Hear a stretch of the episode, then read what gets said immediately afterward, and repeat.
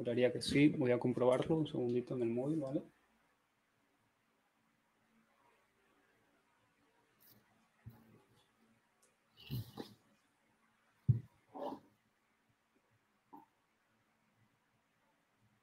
Sí, efectivamente. Ya estamos retransmitiendo. Em, bueno, pues eh, si te parece comenzamos, ¿vale, Luna? Dale. Bueno, pues nada, en primer lugar, eh, pues lo de siempre, el protocolo, dar las gracias a la gente que nos, que nos está viendo y, dar las gracias a ti, Luna, por estar aquí con, nosotras en esta actividad tan, tan chula y que tantas ganas teníamos de que se celebrara. Em, un segundito, que me dicen que se ve que hay problemas de imagen. ¿Se ve bien? Vale, vale, vale. Nada. Pues eso. Eh, vale, perfecto. Em, en primer lugar, pues eso, eh, presentar a Luna y disculpar a Sabina, que lamentablemente eh, no va a poder estar con, con nosotros aquí hoy. Em, y como decíamos antes de empezar, si alguien tiene una grúa y está por Tenerife y le apetece salir en busca de Sabina, nos haría un gran favor tanto a nosotros como, como a ella. Em, bueno, pues eh, por cosas del protocolo, como decía, tengo que presentar a Luna, probablemente ya la conoceréis todas y a quien no me conoceréis sea a mí, pero, pero igualmente voy a ir con, la presentación. Luna es periodista, si no me equivoco, de, formación, es también escritora y eh, poeta y editora. Eh, ha publicado varios libros de, poemas, que van ya unos poquitos, ¿no, Luna? Ah, van ya unos pocos libros, para ser tan, joven. Eh, el último de ellos, si no me equivoco, salió el, mes pasado, ¿no? o el, mes de mayo, que se titula Poesía Masculina, en la editorial La Bella Varsovia. Y también ha publicado eh, novelas y ensayo, como es el que nos convoca aquí hoy, o por el, por el que eh, nos vimos, pues eso, empujadas a, invitarla, que es el, el el fabuloso librito caliente que se publicó hace también unos poquitos meses en la editorial Lumen, ¿verdad? Vale, pues eh, una vez presentada, cuento un poco de qué va la actividad, eh, por qué estamos organizando una actividad como esta en el Instituto de Estudios Culturales. Bueno, en primer lugar porque, porque es una actividad que si no la organiza un instituto de estudios culturales, ¿quién la organizará si no? Pero por otro lugar, también decir que esta es una actividad que, surgió, eh, pues básicamente en una conversación informal que estábamos teniendo entre, entre amigas, una tarde cualquiera tomando, tomando café. Eh, estábamos hablando de las novelas que teníamos, que habíamos leído y las novelas que, teníamos pendiente de leer. Y de repente, después de hacer una larga lista de, libros, hubo algo que tanto, eh, que tanto a una compañera como a mí nos llamó especialmente la atención y, es que, eh, en primer lugar, todos estaban escritos por mujeres y, en segundo lugar, todas eran mujeres hispanohablantes. El, caso de Luna, de Luna o el caso de, Sabina, pero también Elizabeth Duval, Irene Solá, Ana Pacheco, Aisa de la Cruz, Mariana Enríquez, eh, Cristina Morales, Andrea Abreu, en fin, un montón de, nombres de, chicas jóvenes además que estaban haciendo pues un trabajo tanto de, edición como de, como de, escritura pues eh, fabuloso y, la verdad que sorprendente.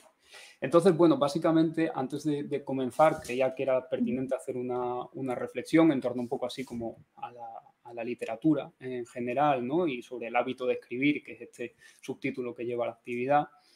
Em, o el acto también de leer o editar. Em, por eh, cómo, la literatura, como este acto de escribir, nos ayuda a conocernos un poco más a nosotras mismas, ¿no? Pero no, o sea, no en un sentido, en, el sentido mainstream este del autodescubrimiento, que, está tan centrado en el, en, el, yo individual, en esa introspección espiritual del yo, sino entendiendo la identidad individual como parte de un agente colectivo más amplio. Un cuerpo y unas vivencias que, que de repente pues se ven atravesadas por un conjunto de determinantes y estructuras sociales que quedan al descubierto una vez que las volcamos sobre, sobre el papel. Eh, pese al tema que nos ocupa aquí hoy, que es, que es básicamente eh, la, problemática del feminismo, porque es lo que más abordas en tu, en tu libro, en tu ensayo caliente, eh, creo que es una cuestión que también puede extrapolarse a otros, a otros sujetos subalternizados o incluso a otras categorías sociológicas como la categoría de, generación, un tanto problemática, como en el caso de eso, pues de la literatura decolonial o, de la literatura eh, obrera.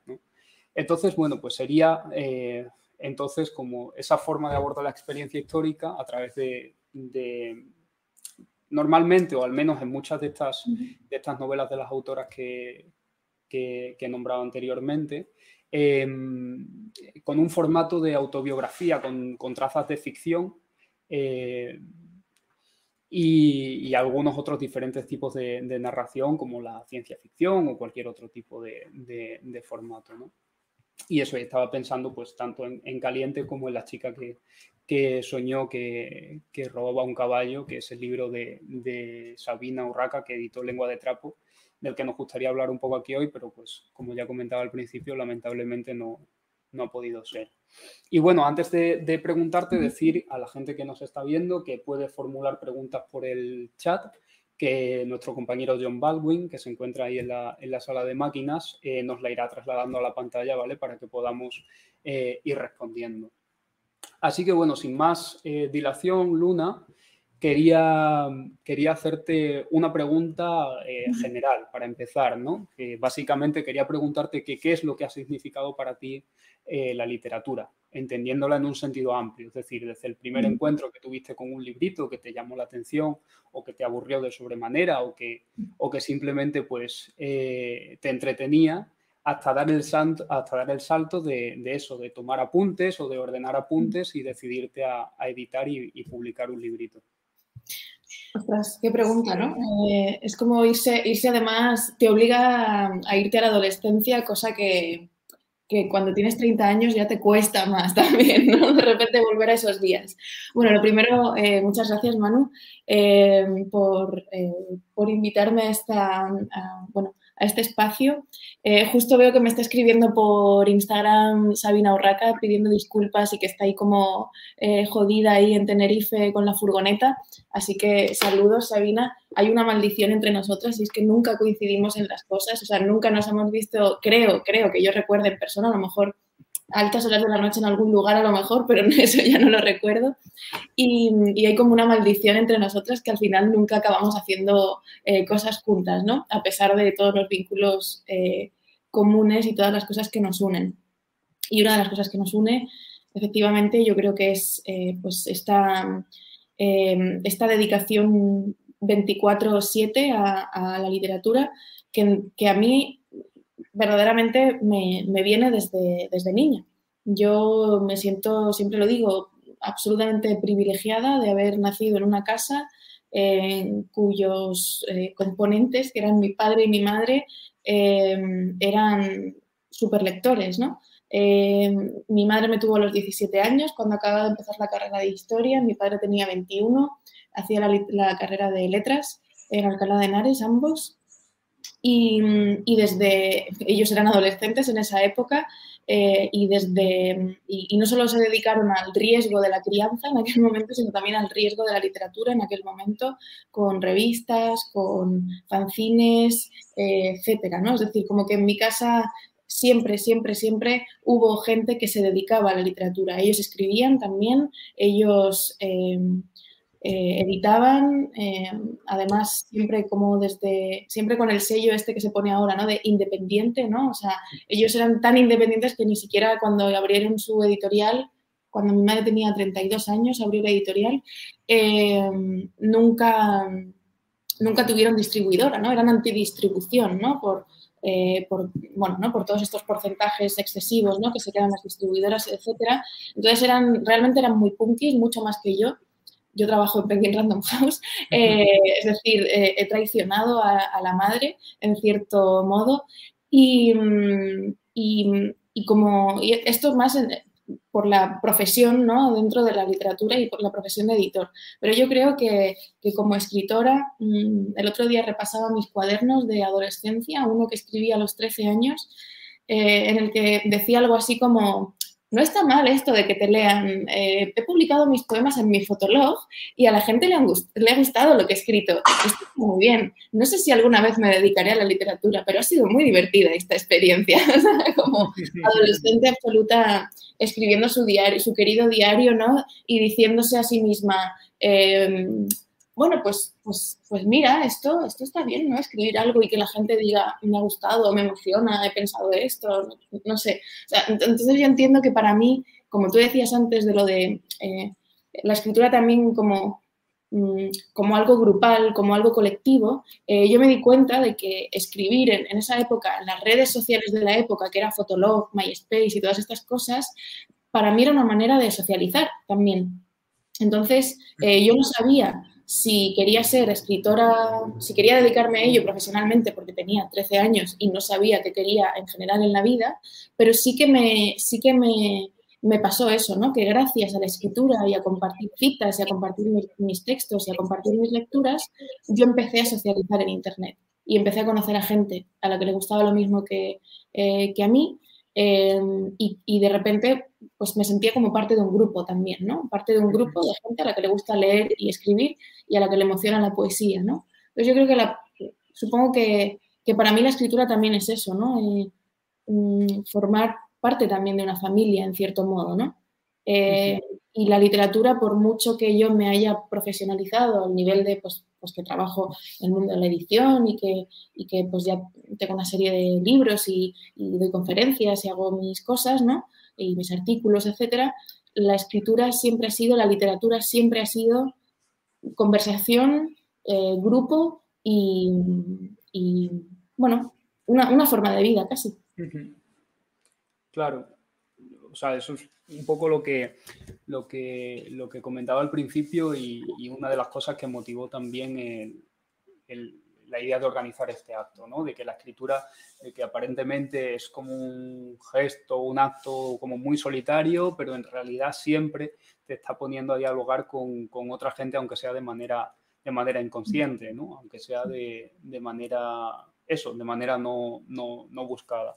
Entonces, mm, Ahí hay algo que, yo quería destacar y que he intentado destacar en la, presentación, que es básicamente esa idea de que, de que cuando escribimos en realidad estamos siendo atravesados y pues por una serie de, categorías, por una serie de determinantes sociales que siempre hacen, que siempre que, o sea, de alguna manera están hablando también por nosotros. ¿no? Eh, es verdad que durante, durante unos años esto fue muy polémico, sobre todo con, con el ascenso de, del estructuralismo y toda aquella muerte del autor, en la que de repente parecía pues que eso, que ya no, no, había, no había nadie escribiendo, sino simplemente eran las, las estructuras las que, las que mm. decían lo que ya, lo que ya, lo, lo que ya estaba previamente escrito. ¿no? Pero de alguna manera es verdad que, en esa, que, hay, que hay cierta ruptura entre entre, esa, entre esas estructuras que nos atraviesan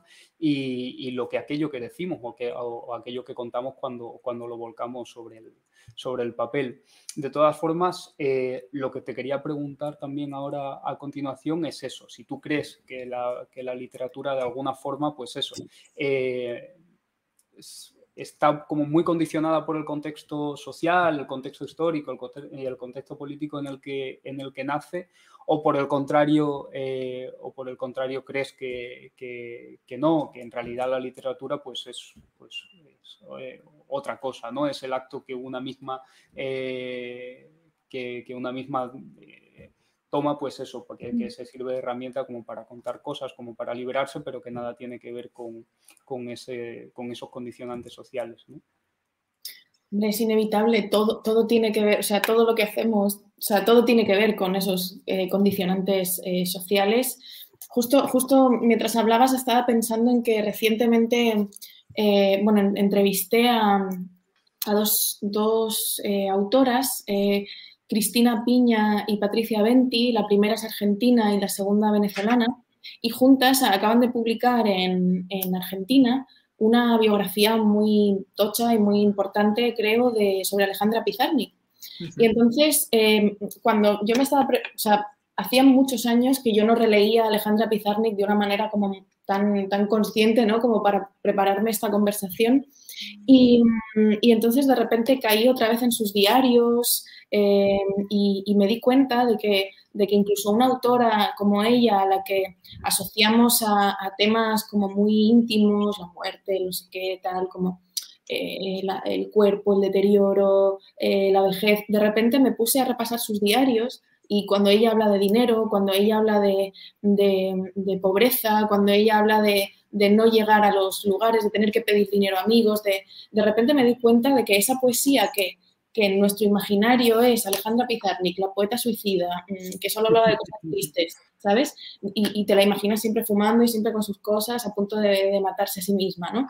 De repente lo que ves ahí es, es, es como la, es como la, sociedad de su momento, es decir, la precariedad que ella, con la que ella vivió y con la que ella creció, eh, atraviesa toda su obra. Es decir, ella, eh, no, digo que, que, sea el tema de su literatura, pero su literatura igualmente está atravesada por su condición social, ¿no? Eh, hija de migrantes, la más joven de lo que... Bueno, hay gente que me detestaría si digo, si la asocio al boom latinoamericano, pero en todo caso ella sería como de las, de las últimas, ¿no? Como la última eh, asociada ¿no? a, este, a este movimiento y, además eso, ¿no? Se puede ver también como cuando ella cumple el sueño de llegar a París, como hicieron tantos escritores latinoamericanos de la época o, más mayores que ella, eh, ella llega a París en unas condiciones súper precarias que nada, que nada se parecen a lo que asociamos a a los Octavios Paz y demás, ¿no? que eran como gente que estaba viviendo situaciones súper guays en, un París casi idílico y pijo, ¿no? por así decirlo, y, patrocinado por las... Mm, eh, por, bueno, por los gobiernos de cada, de cada uno de, los países de los que provenían ellos. ¿no? Entonces, bueno, eh, es precisamente la relectura de los diarios de Alejandra Pizarnik, su retrato de la precariedad, su retrato de la imposibilidad de encontrar trabajo como eh, traductora, su, eh, su, su, hastío ¿no? de, decir, yo quiero dedicarme a la literatura, pero de esto no se puede vivir, y lo dice eso, ¿no? una de las grandísimas poetas del siglo XX, ¿no? esa, eh, esa, miseria ¿no? que, le rodeaba, pues me llamó mucho la atención y me hizo pensar también en el momento actual y en, y en las dificultades de las escritoras y escritores millennials ¿no? para, eh, para tener una vida digna ¿no? y para tener eh, no ya un cuarto propio, sino un, pues, la posibilidad de alquilar una mísera habitación en una ciudad que, más o menos nos, interese a cada uno y a cada uno, ¿no? Entonces, sí, yo creo que efectivamente eh, incluso, o sea, toda, toda la literatura tiene que estar sí o sí eh, relacionada con, las condiciones del, entorno porque la persona que, las que escribe esa literatura vive en una sociedad, ¿no? Entonces, eh, de, una manera u otra, inevitablemente todo eso acaba apareciendo, incluso en firmas como la que acabo de decir yo, ¿no? Como Pizarnik, a quien supuesta, o sea, a quien de primeras jamás asociaríamos, ¿no? A, algo así.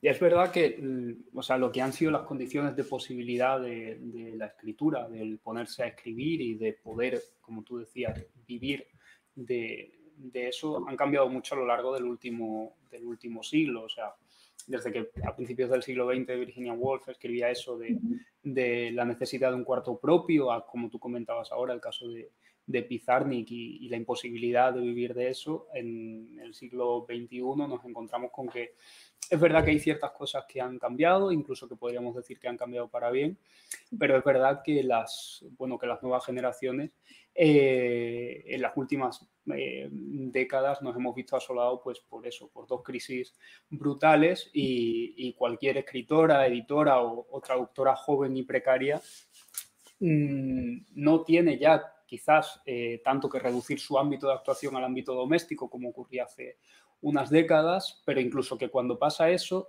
eh, tienes que hacer también de alguna forma, eh, o sea, tienes como que hacerte a ti misma, ¿no? Esto que, mm. está tan de moda ahora. Es decir, tienes que generar unos ingresos que te permitan continuar eh, con este hábito de, la escritura, tienes que publicitarte constantemente en redes sociales, tienes que atender a medios, hacer entrevistas, además tienes que escribir artículos para no desaparecer entre que publicas una, una, una novela y otra. Y bueno, y tú como, como escritora, como traductora, como, como editora, como poeta, eh, te quería preguntar, ¿cómo lidia, eh, cómo se lidia en el, en el, siglo XXI con estas problemáticas ¿no? tan características del, del capitalismo tardío? Bueno, yo siempre digo que yo me considero una privilegiada dentro de, todo esto, ¿no? De todas estas eh, cosas que has dicho, porque Em, en cierto modo, pues, pues, pues yo estoy ahí, ¿no? Quiero decir que, que, yo puedo, eh, me llaman de sitios para colaborar, me llaman de la radio, me llaman de, em, de las instituciones de vez en cuando pues, para dar una conferencia, eh, tengo, publico mi obra he encontrado una editorial donde estar, que es La Bella Varsovia, que confía en mí desde que tengo 19 años y publiqué mi primer libro con, con ellas, con Elena Medel.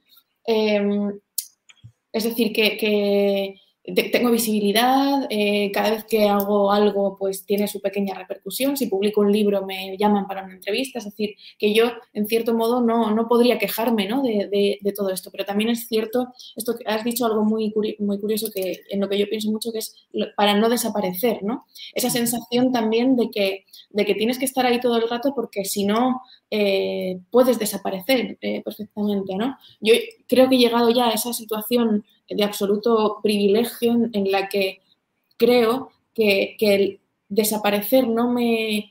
No, es una de mis, gran, de mis mayores preocupaciones, porque yo sé que ya estoy en una rueda en la que voy trabajando, en la que voy escribiendo, en la que voy haciendo mis cosas. Más que desaparecer, me preocupa cuándo voy a poder descansar también, ¿no? Porque, porque llega un momento en el que dices, ostras, sí, soy muy privilegiada porque he tenido, tengo mi repercusión, tengo mi espacio, tengo mis lectores, tengo mi eh, lugar, tengo mis colaboraciones que me permiten pagar mi, piso de alquiler donde vivo sola con mi hijo y puedo escribir, pero eh, al mismo tiempo, mm, ¿cuándo descanso? ¿no? ¿Cuándo descanso? Porque, pues, o sea, porque estar pensando, escribiendo, entrevistando, eh, tuiteando, mm, escribiendo artículos, contestando entrevistas todo el día, eh, pues, pues de repente, no es que yo no he desaparecido, pero estoy, voy a desaparecer de cansancio en todo caso. Em, y esto, claro, como, como, editora lo he vivido también, ¿no? Em, ver a mis autoras, has mencionado antes a Elizabeth Duval, eh, que ella tiene un Patreon, por ejemplo, es decir, que ella también tiene una cierta, eh, un colchoncito económico gracias a que tiene seguidores que confían en su trabajo y que mensualmente le van ingresando eh, poquito, pero suficiente dinero como para que, yo qué sé, pues para que pueda pagar sus autónomos, por ejemplo, ¿no?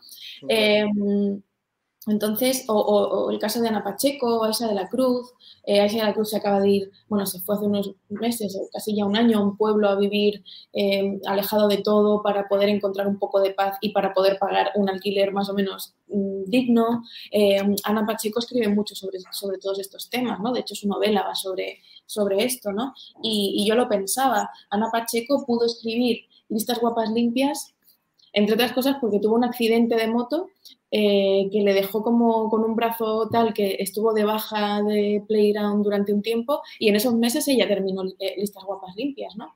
Eh, es decir, que gracias a una baja por enfermedad uno puede escribir su novela, ¿no?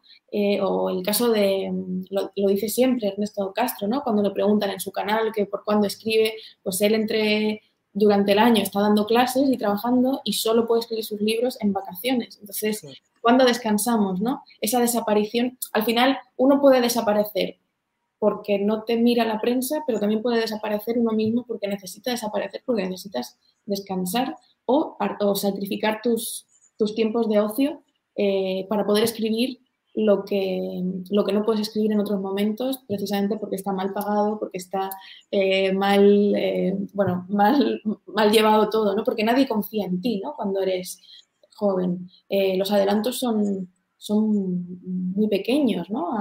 las, yo por mucho, por mucho que, eh, si, si, si, yo voy a publicar una novela y me pagan un adelanto, con 5.000 euros a dónde voy, ¿no? Quiero decir, eh, ¿cuánto, ¿cuánto, me dura eso, ¿no? ¿Cuánto, eh, ¿Qué significa ese dinero, ¿no? ¿Qué significa un adelanto hoy en día?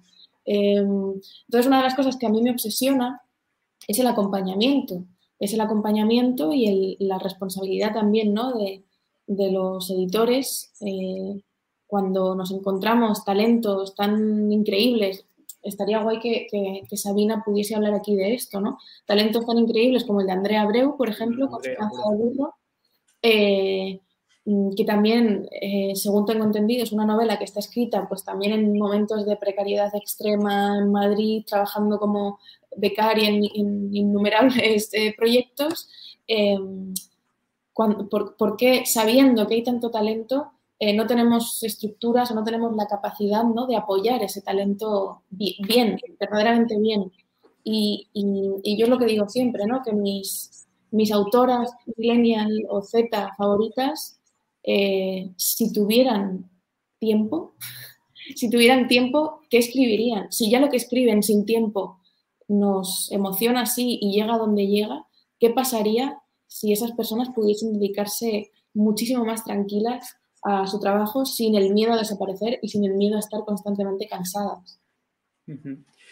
Total, yo creo que es, que es algo también en lo que, en lo que, o sea, en lo que estamos un poco todas nos dediquemos a lo que nos dediquemos. O sea, yo, por ejemplo, en mi caso, pero no en mi caso particular, porque sé que hay mucha gente que, está como yo y que conozco de primera mano, que está haciendo la tesis doctoral, pues como tú decías con Ernesto, que, que tiene que dar clases, eh, tiene que dar clases durante todo el año y y algunos estamos esperando que lleguen las vacaciones para poder escribir artículos científicos, ¿no? Que ya ves tú qué ganas de, que llegue el verano para ponerte a escribir artículos científicos que después probablemente no van a ninguna parte y se quedan en circuitos como muy, muy restringidos, ¿no?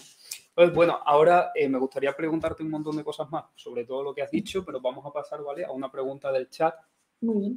que la formula Alba Ferrín, Alba G. Ferrín. Hola Alba, gracias por, por la pregunta que dice, ¿te has planteado alguna vez que la necesidad de escribir y asimilarlo como trabajo te acabe viciando algo que no te gusta, algo que te gusta como escribir? No sé si me la, he leído bien. Sí, sí, sí. Vale. Em, sí, bueno, eso es algo que creo que nos planteamos todos, pero para mí escribir ya es trabajo. Es decir, yo cada vez que, yo cada vez que escribo una página nueva de mi novela o cada vez que leo bibliografía para mm, el ensayo que me gustaría escribir sobre X tema o cada vez que pienso en un poema, pienso, si no me digo a mí misma que estoy trabajando, también digo, lo podría sustituir precisamente por, no, voy a escribir un artículo, voy a proponerle un artículo a este medio y el tiempo que yo dedicaría a algo más íntimo, como puede ser ese poema, esa página de la novela o esa lectura, pues yo qué sé, bibliográfica para tal y otro proyecto, eh, lo que haría sería también sustituirlo directamente por lo que me daría un poquito más de dinero, ¿no? 80 eurillos de un artículo, no sé dónde, ¿sabes? Eh, entonces, prefiero prefiero asumir que mi escritura es trabajo eh, y prefiero asumir que mi escritura es un trabajo mal pagado y precario eh, antes que, no, que, no, asumirlo como trabajo porque si, al contrario, si, si lo, si lo, o sea, si lo, si lo pusiera en el cajón de hobbies, eh, aunque también me, me, parece, es lo que más me gusta hacer, eh, no siempre, pero es una de las cosas, también me gusta más comer, follar mm, y salir con mis amigos, pero como escribir es una de esas cosas brutales de las que más me gusta hacer, em, para mí también eso, ¿no? Es, una suerte que eso también sea mi dedicación y mi, y mi trabajo, ¿no? Y, yo sí que quiero, yo sí que quiero que la escritura sea mi trabajo. Em, no, no quiero no quiero dejarla en la categoría hobby porque si no si no tampoco me esforzaría, si no tampoco querría mejorar, si no tampoco tendría esta...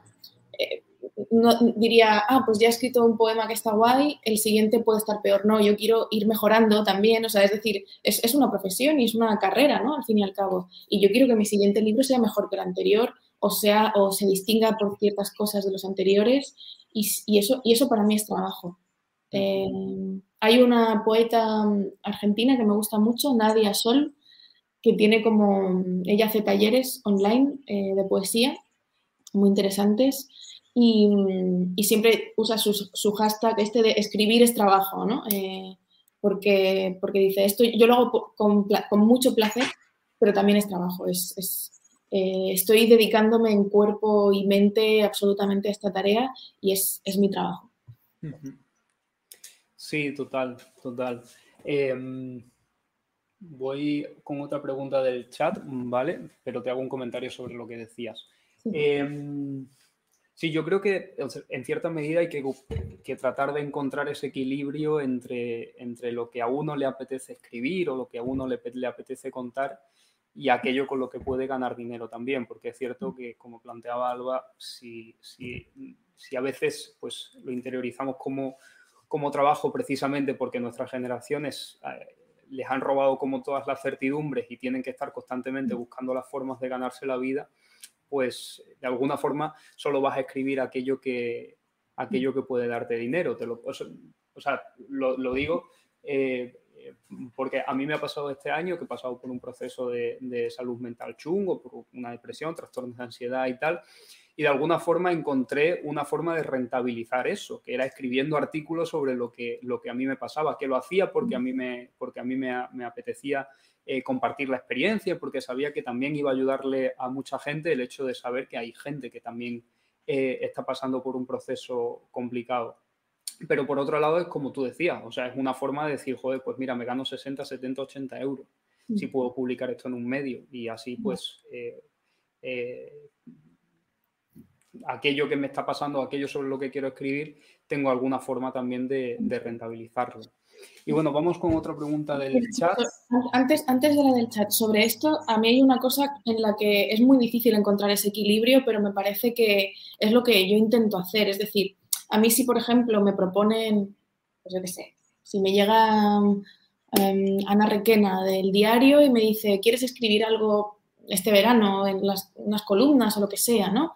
o yo qué sé, o me llega alguien y me ofrece escribir en una revista eh, tal texto, obviamente yo también voy a intentar rentabilizar, quiero decir, me parece bien porque necesito, de hecho, necesito colaborar con medios para poder mm, pagar las facturas, pero eh, ¿quién me dice que no puedo utilizar eso, esa oportunidad también para cruzarlo con mis temas de investigación? Yo recuerdo muy bien y, a mí me sirvió mucho ser columnista en el diario, que luego lo, dejé más adelante por, porque ya no puedo, o sea, porque por tiempos y trabajo ya no podía más y también porque escribir en el diario te asegura semanalmente una serie de trolls que, no está escrito eso, ¿no? Em, y, también necesitaba esa, paz, ¿no? De, las redes sociales. Em, pero muchísimos de los textos que yo escribí semanalmente para el diario tenían que ver con la figura del escritor macho, con eh, hablar de escritoras latinoamericanas, es decir, que, que yo eh, utilizaba también la plataforma de este periódico para eh, poder tantear un poco el estilo de, los temas que me están interesando. Yo estaba escribiendo un libro sobre escritoras latinoamericanas eh, del siglo XX, donde estaba, por cierto, Pizarnik, em, y, el machismo que sufrieron. Entonces, para mí, el diario era un lugar en el que yo podía hablar también de actualidad y de otras cosas del presente, pero siempre también tanteando los temas que estaban verdaderamente en mi cabeza de escritora, ¿no?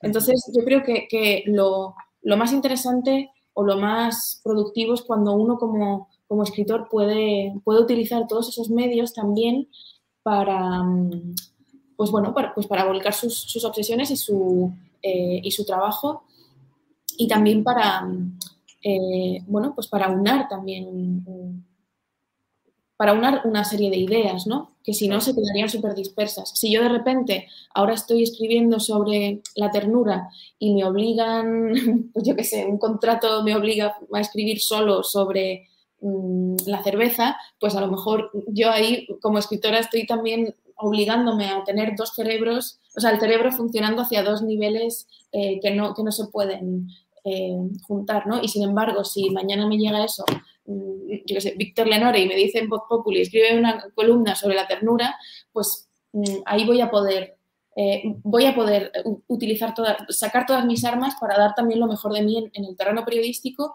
y que, esas, y que esa escritura me sirva también para mi, mi, trabajo íntimo sobre la ternura. ¿no? Bueno, no sé si se me está entendiendo, pero por ahí. Sí, perfectamente, perfectamente. Vale, pues vamos ahora con la, con la pregunta del chat, que yo creo que está muy, muy o sea, está ligada a lo que estábamos hablando antes sobre el contexto social, que dice que se afecta el contexto social también al trabajo de edición. Suena para quienes nos dedicamos a ello más neutral que el acto de escribir. ¿Cómo lo ves, Luna? Pues no estoy tan, no estoy tan convencida. Eh, uno cuando escribe, es decir, si yo ahora eh, me pongo a escribir sobre situaciones homófobas eh, o LGT, fobia que haya vivido, perdón, es que siempre me trabo con, esas siglas. Eh, es decir, pues yo qué sé, si, yo ahora me pongo, después de todo lo que ha pasado con el, caso de Samuel, eh, que es de lo que se está hablando ahora todo el mundo, eh, o bueno, no, no todo el mundo, precisamente quienes deberían pensar y hablar de ello no están pensando y hablando de ello. Pero bueno, es como que es uno de los temas más importantes que hay en la actualidad ahora mismo. Em, si yo de repente ahora me pongo a escribir un cuento sobre, pues yo qué sé, las veces en las que he ido con em, alguna chica besándome por la calle y nos han dicho algo o lo que sea, y yo me pongo a escribir sobre esto y a contar mi experiencia y tal, eso como libro, si yo me pongo a escribir un libro sobre eso, tan ligado a la actualidad y al contexto, em, es decir, saldrá dentro de mucho tiempo, es decir, no es algo que vaya, em, que vaya a, afectar, es decir, que la actualidad, el contexto más inmediato, eh, creo que, afecta muchas veces más en el proceso de, edición eh, que, en el de escritura muchas veces, ¿no? Porque, eh, porque sí que es cierto que yo ahora, por ejemplo, como editora, sí que siento la responsabilidad de decir, ostras, eh, pues me gustaría, tenemos, yo qué sé, con todo lo de la ley trans, ¿no? Pues si yo hubiese sido la editora de Después de lo Trans, pues evidentemente, no por sacar tajada, en, entenderme, sino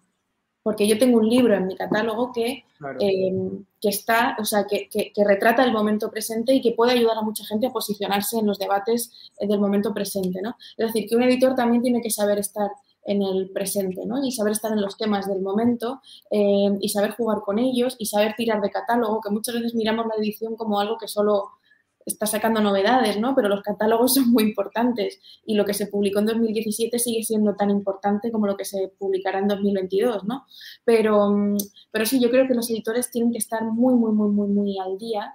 Eh, y conocer mucho el presente para poder también trabajar esos textos del futuro, ¿no? Eh, y para poder orientar a los autores, ¿no? Porque yo creo que el trabajo de un editor depende, depende totalmente del trabajo del, escritor. Es decir, un editor sin escritores no sería nadie, ¿no? O sea, no serviría de nada nuestro trabajo.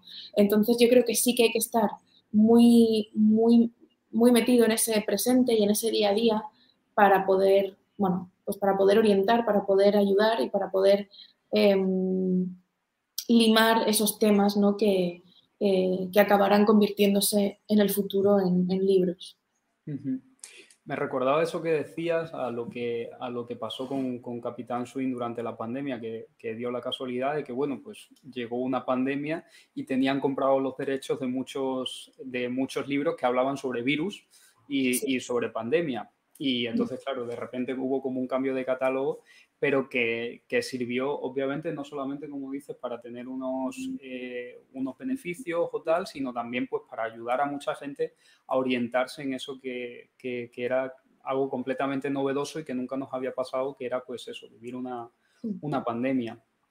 Eh, no lo he comentado antes, pero como Luna y yo estaremos hablando hasta las nueve, nueve y muy poquito, porque nos tenemos que ir, Em, quería aprovechar para hacerte algunas preguntas sobre, sobre tu libro o, que, de temas que aparecen directamente en tu libro. Pero antes quería pasar, ya que habíamos estado hablando antes de, o hemos mencionado tanto a, tanto a, Liz Dual como, como a Ana Pacheco, como otras muchas autoras que editasteis en, en, Caballo de Troya.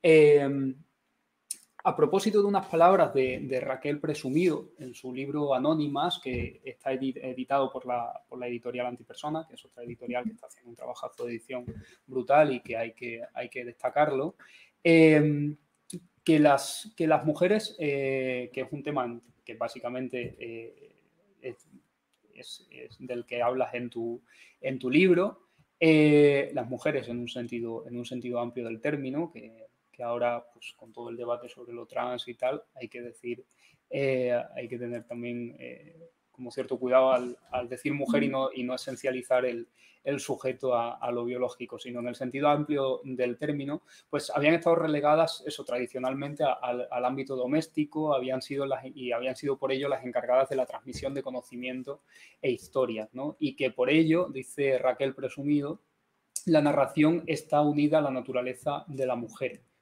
A, esto se, a se le sumarían que muchas eh, de las obras de, mujeres que han sido silenciadas por la historia eh, escribieron sus, obras o han visto a la luz sus obras en formatos de, diarios o directamente de, autobiografías. Entonces, yo te quería preguntar si crees que hay algún género que pueda ser más, característico de, esta escritura en femenino. Te lo pregunto también porque es verdad que que como comentaba al principio, muchas de estas novelas eh, que han escrito eh, todas estas autoras españolas y latinoamericanos están escritos pues con eso, con un tono y tu propia, tu propia, tu propio ensayo caliente está escrito con un tono autobiográfico.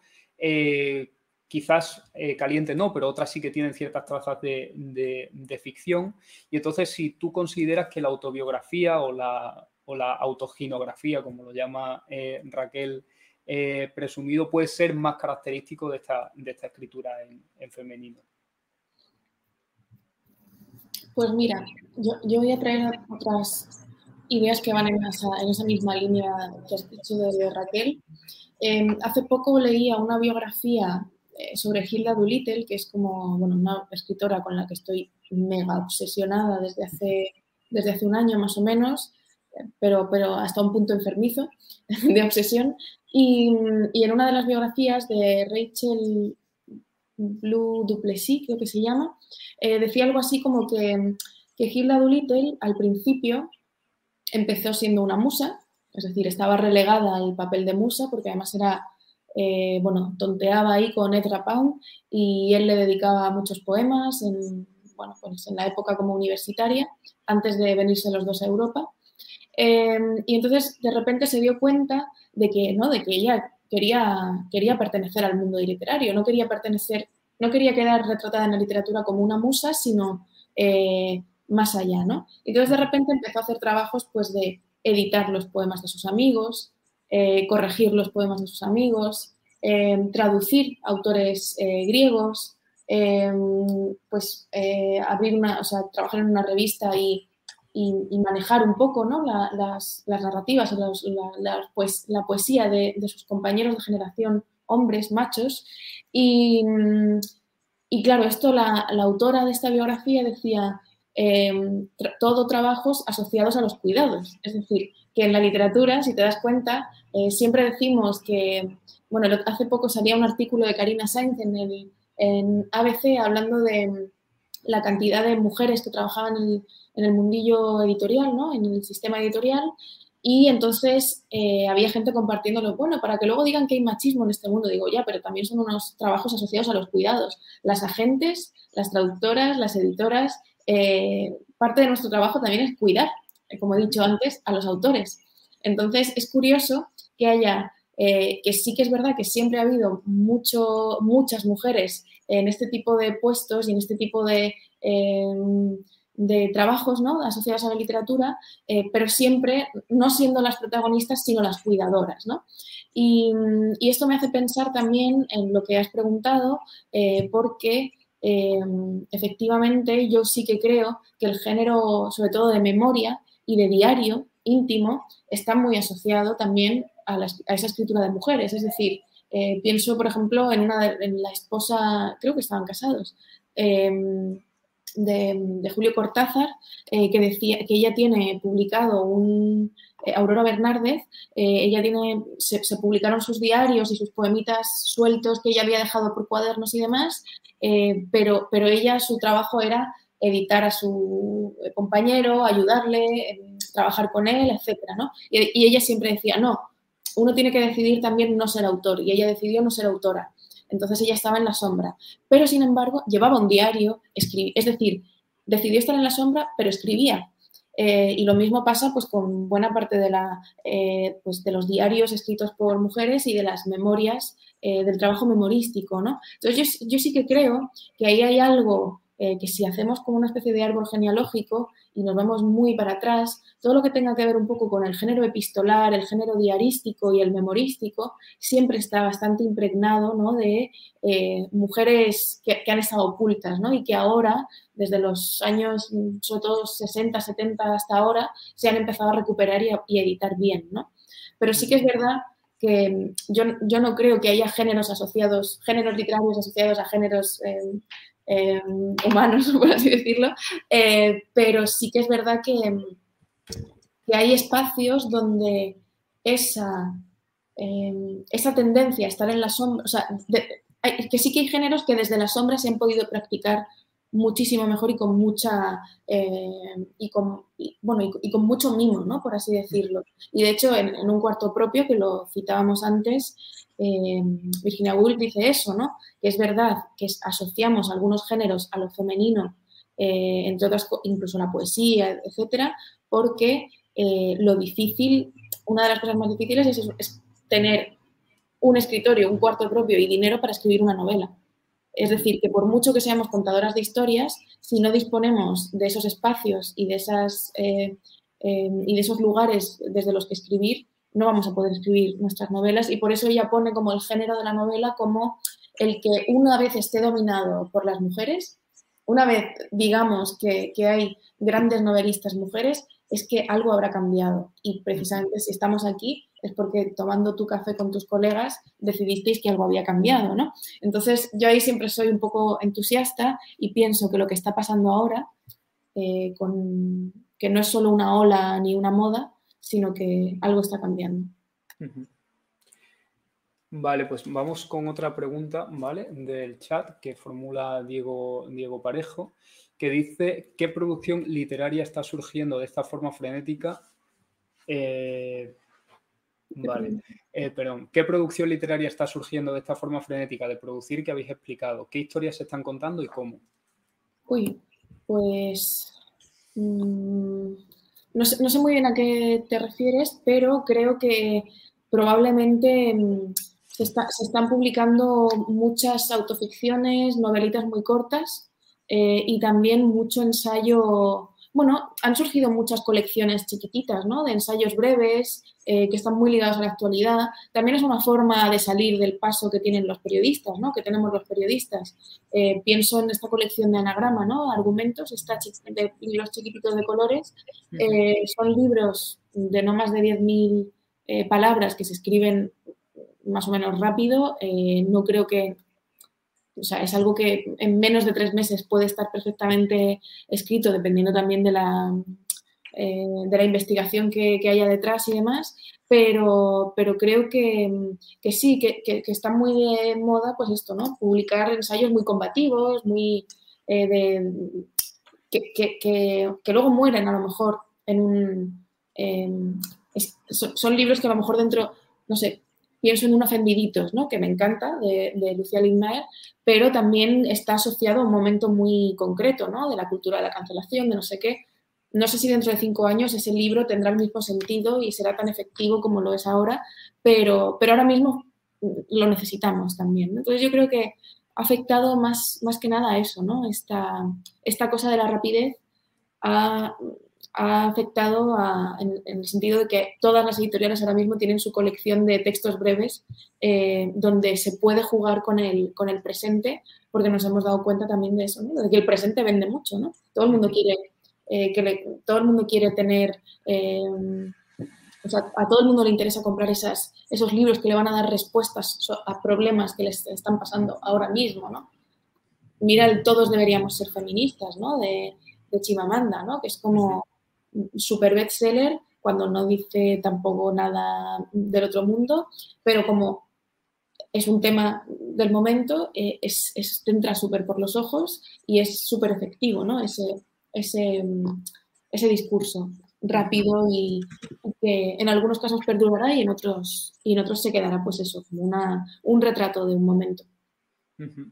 Sí, sí, es verdad que están, están saliendo con muchas colecciones de, coyuntura, ¿no? Que, que, son libros que están escritos, yo creo que también está muy ligado a lo que estábamos hablando antes, de la precariedad a la que está asociada escribir, es decir, solamente puedes permitirte escribir mm, libros cuando tienes ratos libres y, entonces solamente puedes producir libros cortitos, ya no puedes, o sea, no sé, pero pienso en, una escritora o en algún ensayista joven.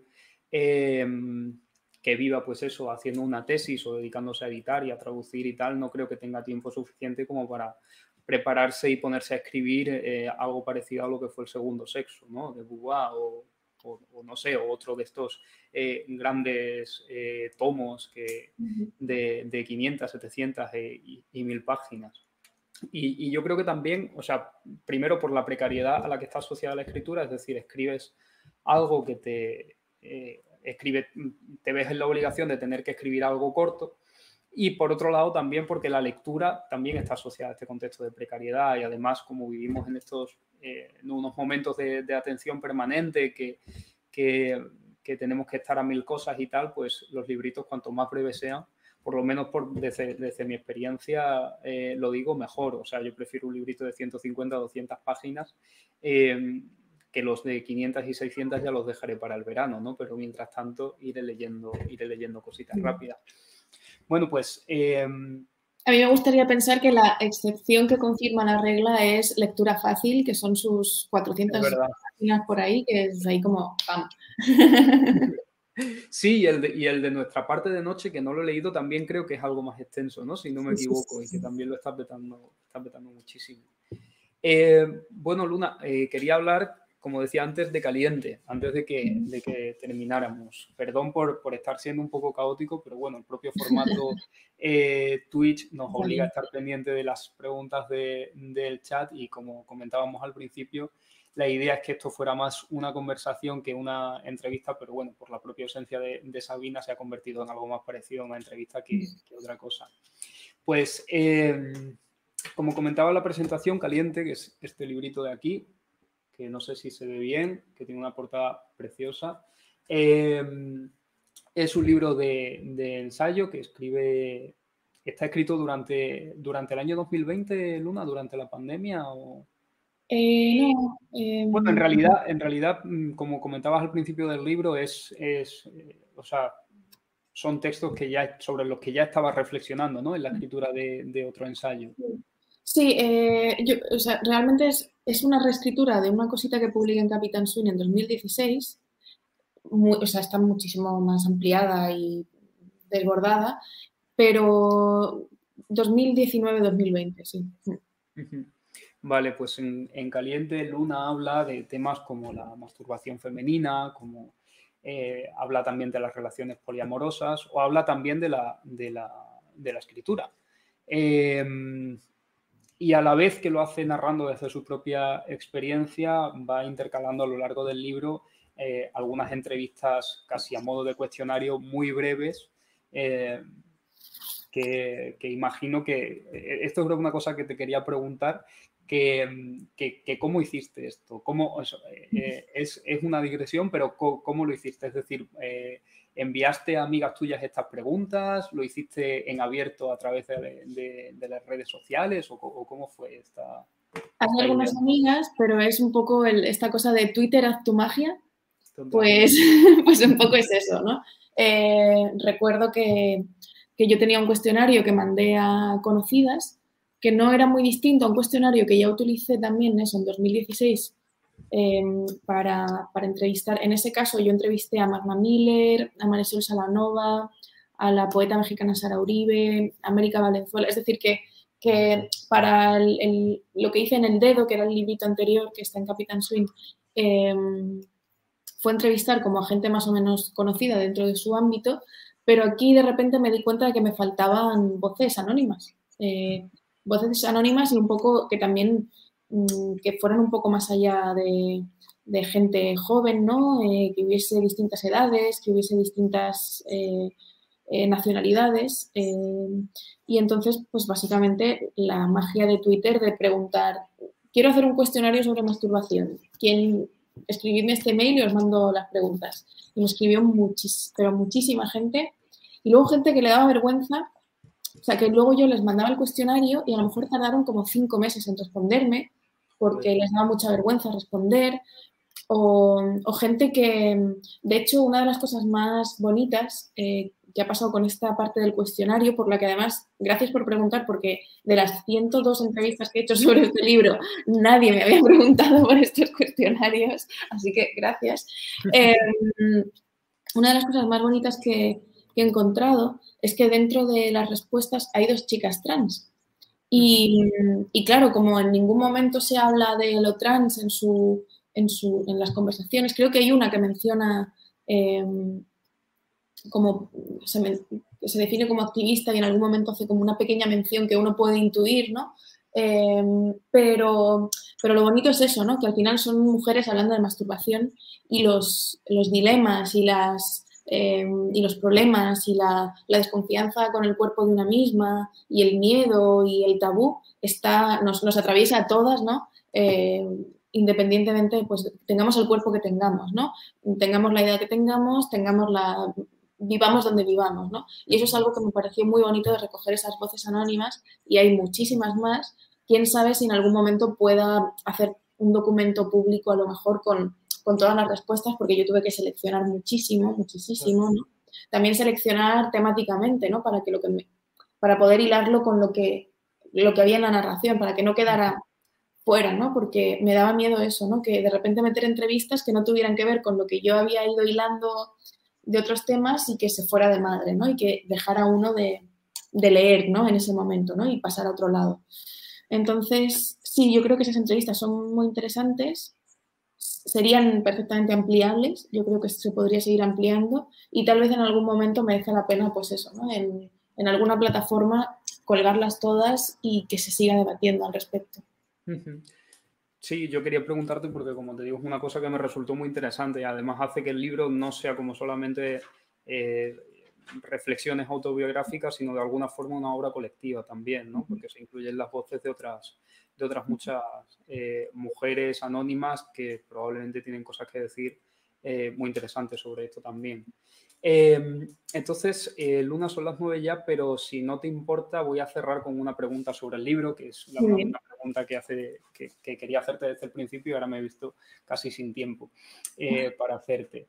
En el libro, cuando hablas de, la escritura femenina, contrapones, eh, contrapones dos figuras, ¿no? La figura de la filósofa em, Monique Wittig y la figura de, de Lucy Irigaray y la filósofa chilena, si no me equivoco, Lucía Guerra, ¿no? La, ambas están hablando de la escritura femenina desde diferentes perspectivas, ¿no? o abordan lo que es la escritura femenina desde, desde una óptica radicalmente, radicalmente diferente. Por su parte, eh, Monique Wittig eh, está radicalmente en contra de esta expresión de la, de la escritura eh, en femenino y dice algo así que voy a leer y que tú citas en tu libro, que dice que la mujer, con mayúsculas, no puede asociarse a la escritura porque la mujer es una formación imaginaria y no una realidad concreta. Es esa antigua marca al rojo vivo que el enemigo mantiene alzada, como un trofeo encontrado y conquistado tras una dura lucha. Y por otro lado, tendríamos la posición de Luz, eh, de Luz Irigaray o de Lucía Guerra, que creen que es indispensable, indispensable esa creación ¿no? de un lenguaje propio, de un lenguaje femenino, para, digamos, de alguna forma, eh, pues eso, construir un lenguaje, construir un, sentido común, construir unos códigos eh, desde, desde, la propia subalternidad, desde la propia categoría marcada de mujer.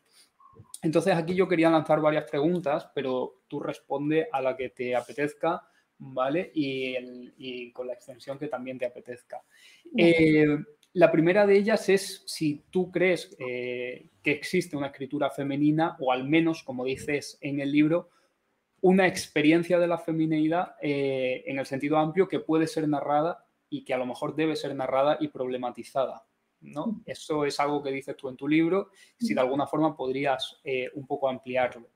Eh, por otro caso, eh, o sea, por otro lado, en el caso de que sí existiera una escritura eh, femenina, sí podría considerarse que la creación de un lenguaje femenino en literatura sería, por ejemplo, pues eso, todo el trabajo de edición, de publicación, de visibilización de escritoras noveles que estáis haciendo en, pues eso, en editoriales como que habéis hecho en editoriales como Caballo de Troya, en La Bella Varsovia o en, o en Barrett con la publicación de bueno, de, muchas obras, pero la más sonada, la de, la de Andrea Abreu. Entonces, bueno, pues ahí te dejo esas dos preguntas y tú responde a la que quieras, ¿vale? Vale, voy a intentar juntar un poco eh, los dos temas y diré que, bueno, que mantengo, creo que mantengo lo que dije, ¿no? En, el libro, una de las pocas cosas con las que sigo de acuerdo conmigo misma.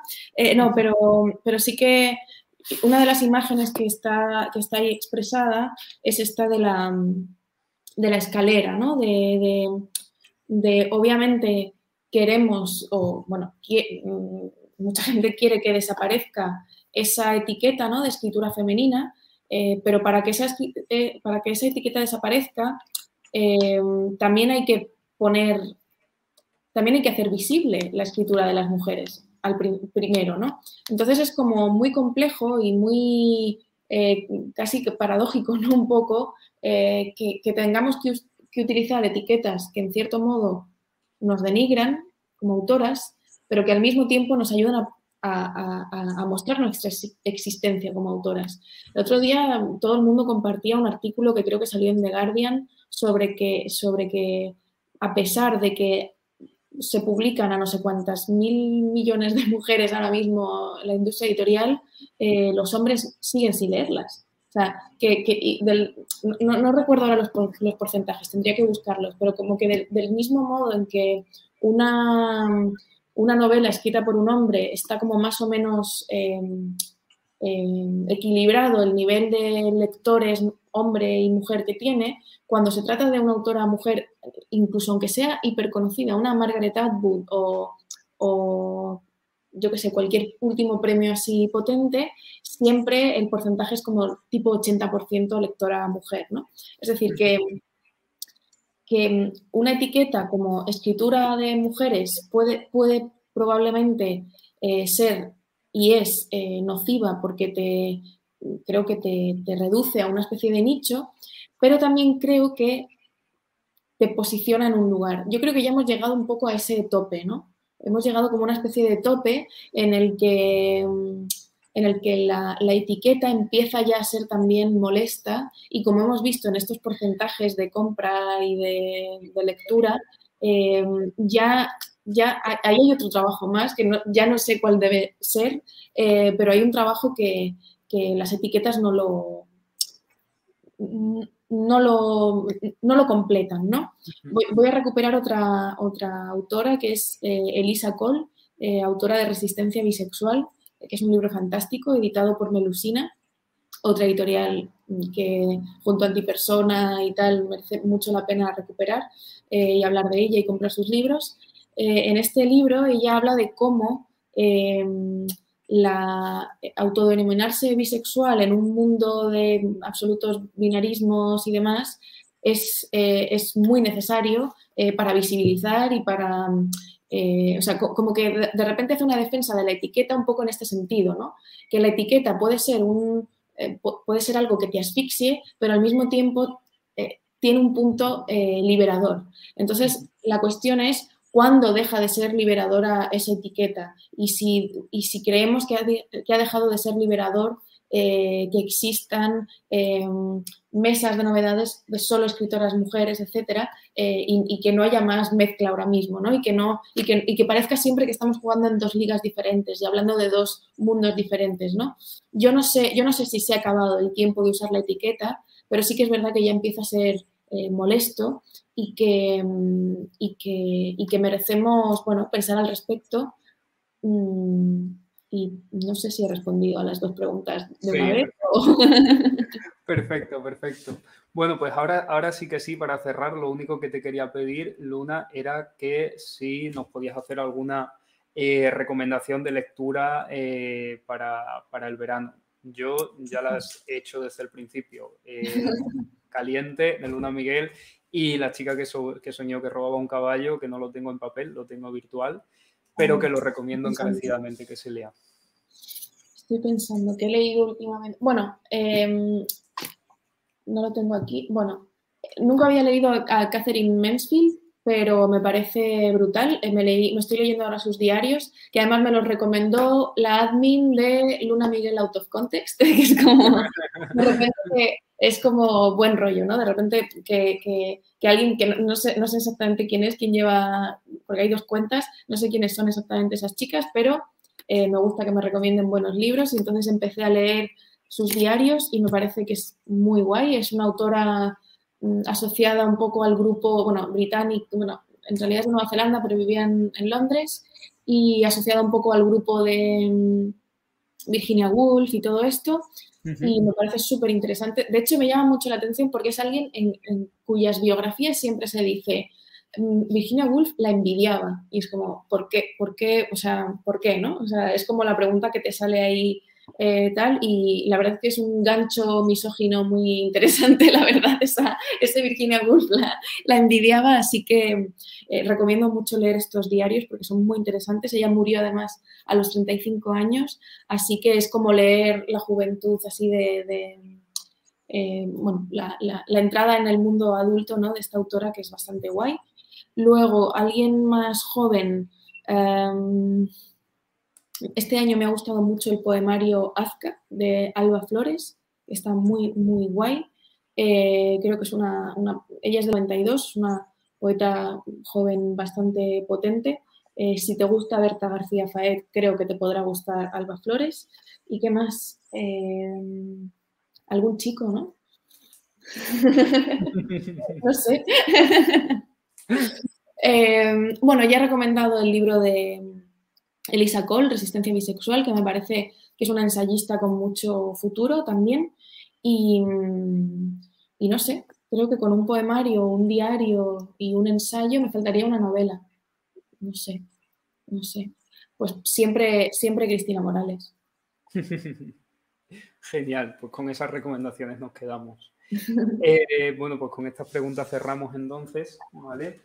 Eh, bueno, pues eh, nada, volver a dar las gracias a la gente que nos ha estado viendo y que ha estado escribiendo sus preguntas en el chat.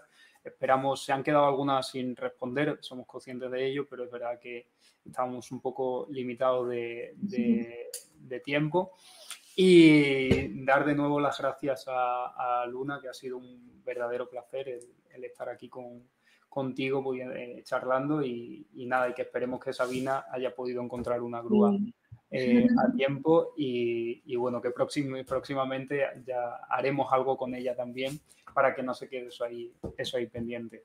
Así que nada, muchísimas gracias Luna, mucha gente también, muchas gracias también a la gente del instituto que está ahí detrás, sobre todo a, John que está, que está en, la, en la sala de máquinas. Eh, y nada, y que esperamos que lo hayáis pasado muy bien. Muchísimas gracias.